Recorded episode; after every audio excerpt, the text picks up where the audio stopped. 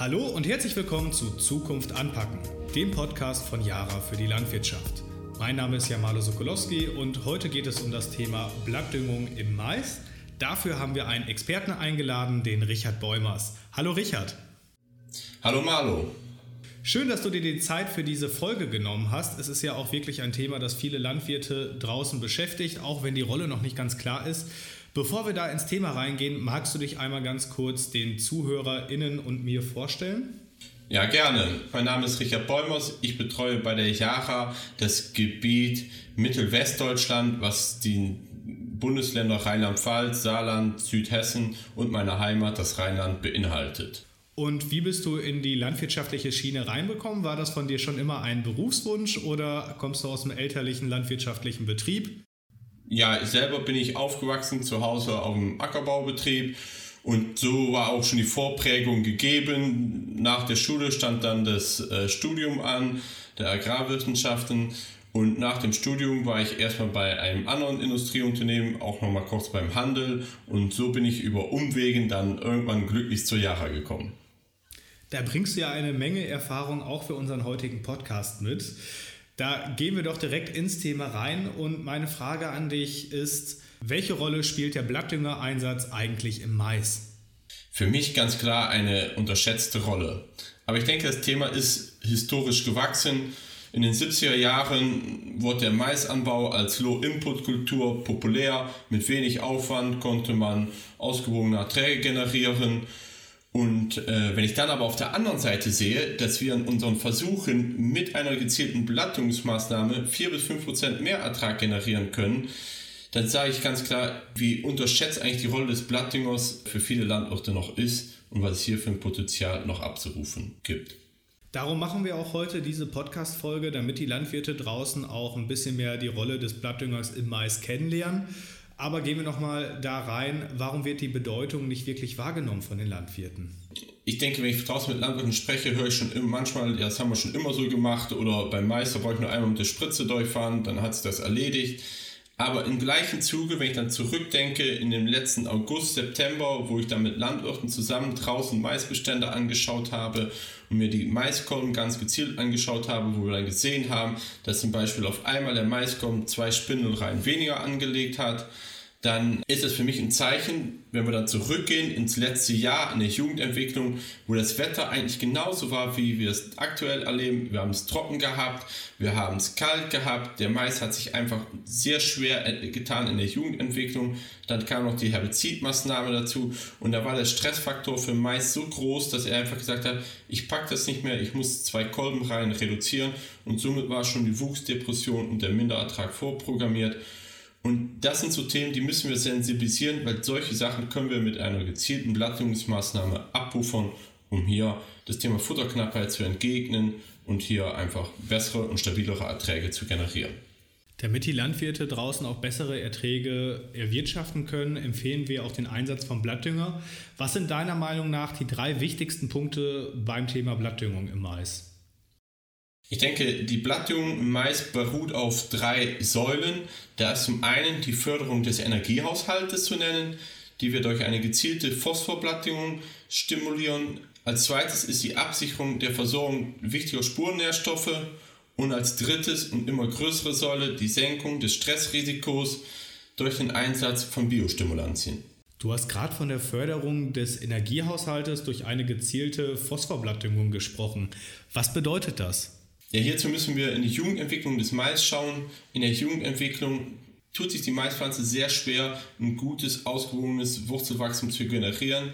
Sie ist vom Hause aus so eine Mimose, wenn es um Wurzelwachstum geht. Aber wir brauchen Wurzelwachstum, um Phosphor aufnehmen zu können, damit wir das Phosphor erwachsen können. Und ich denke auch hier, wenn wir das Thema betrachten, sehen wir auch ganz klar, wenn wir ein Thema Unterfußdüngung drüber reden, die Unterfußdüngung hat sich ganz klar beim Mais am stärksten etabliert, weil wir halt den Phosphor direkt an die Wurzel legen wollen. Trotzdem gibt es immer wieder diese Phasen, wie auch im letzten Jahr oder wie wir es aktuell haben, die Kälte, die Trockenheit, wo halt die Phosphoraufnahme gehemmt ist über den Boden und da müssen wir ganz gezielt übers Blatt herangehen, die Pflanze übers Blatt mit Phosphor versorgen, damit dieser Energiehaushalt in der Maispflanze am Laufen bleibt, damit das Wurzelwachstum angeschoben wird, damit wir eine gute und zügige Jugendentwicklung gewährleisten können. Und da empfiehlt sich einfach in der Jugendentwicklung die Maisbestände mit 5 Liter Jaravita Mais zu versorgen, um hier das Wurzelwachstum anzuregen und damit die Phosphorversorgung durchgehend gesichert ist.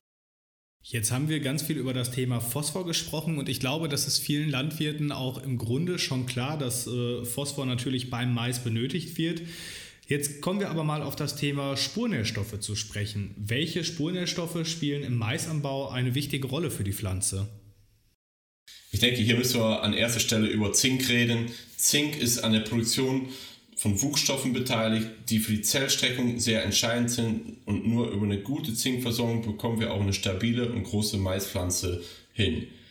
Außerdem ist Zink äh, für die Bildung von toxischen Superoxidismutasen zur Reduzierung von diesen, diesen Stressfaktoren beteiligt und auch hier für die Entgiftung der Pflanze äh, zuständig. Durch eine gute Zinkversorgung kriegen wir somit auch eine bessere Krankheitsschutz und eine vitalere Pflanze.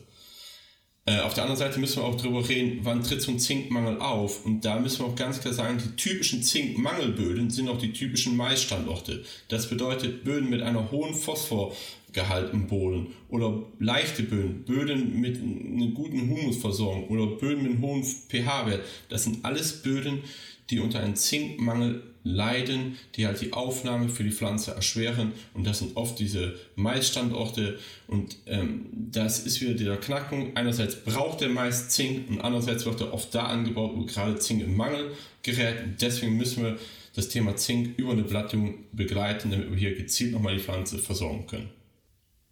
Jetzt wissen wir also, dass der wichtigste Spurnährstoff im Mais deiner Meinung nach Zink ist. Wie schaut das Ganze mit weiteren Spurnährstoffen aus? Gibt es noch weitere Spurnährstoffe, die ich mit dazu düngen sollte?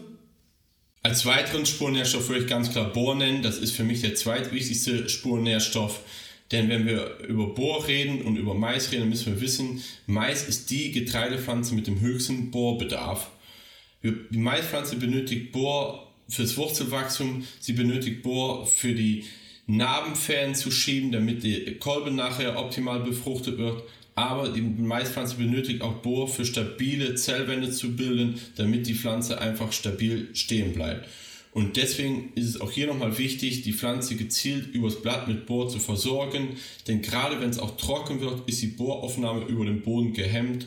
Und hier können wir halt ganz gut mit einer, Phos äh, mit einer Bohrblattdüngung reagieren, um die Pflanze nochmal hier den Bedarf zu decken. Wenn ich jetzt gerade hier so draußen aus dem Fenster schaue, dann sehe ich, dass es noch vor einer halben Stunde kurz gehagelt hat. Jetzt gerade scheint wieder die Sonne.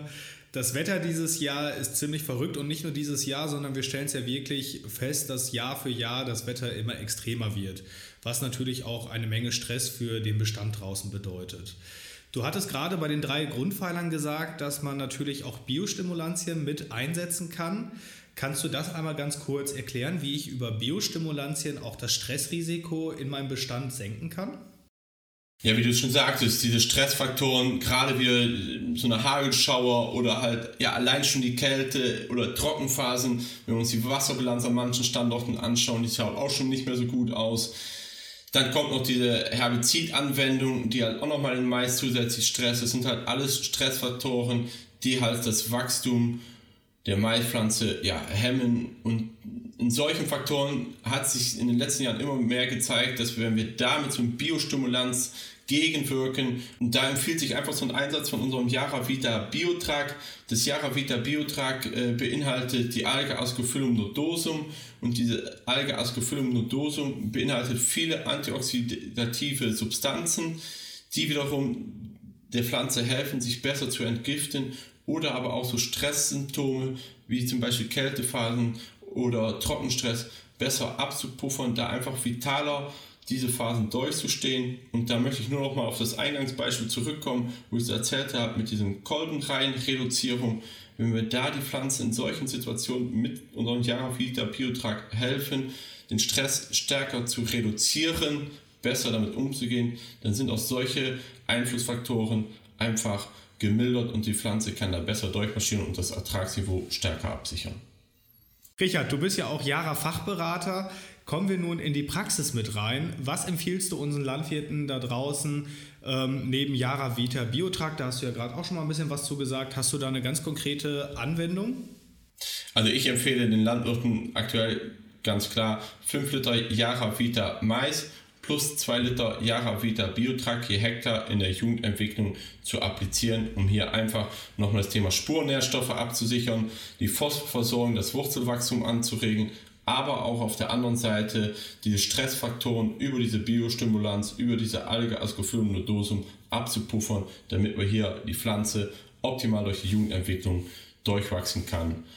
Vielen Dank, Richard, für deine Empfehlung an der Stelle. Wer möchte, der kann sich natürlich bei unseren Jara-Fachberatern auch nochmal die Kompetenz auf den Hof holen, beziehungsweise derzeit das Ganze digital dann per Bildschirm. Wer dazu mehr wissen möchte, kann das Thema auch mit unseren Experten und Expertinnen auf den Social-Media-Plattformen diskutieren. Richard, ich bedanke mich bei dir ganz herzlich, dass du heute unser Gast warst, dir die Zeit genommen hast und das ganze Wissen mit uns geteilt hast. Vielen Dank, Malu. Wer möchte, der kann dann auch sich auf unserer yara.de Seite weiter über das Thema informieren. Folgen Sie uns auf den Social Media Kanälen Facebook und Instagram. Dort finden Sie uns unter Yara Deutschland. Wir freuen uns über Ihr Like und natürlich auch über Anregungen zu dieser Podcast-Folge oder aber auch vielleicht über Themenvorschläge zu den nächsten Podcast-Folgen. Ich bedanke mich ganz herzlich fürs Zuhören. Wir hören uns in zwei Wochen dann wieder zur nächsten Folge Zukunft anpacken, der Podcast von Yara für die Landwirtschaft. Bis dahin bleiben Sie gesund und auf Wiederhören. Auch von meiner Seite auf Wiederhören und bis zum nächsten Mal.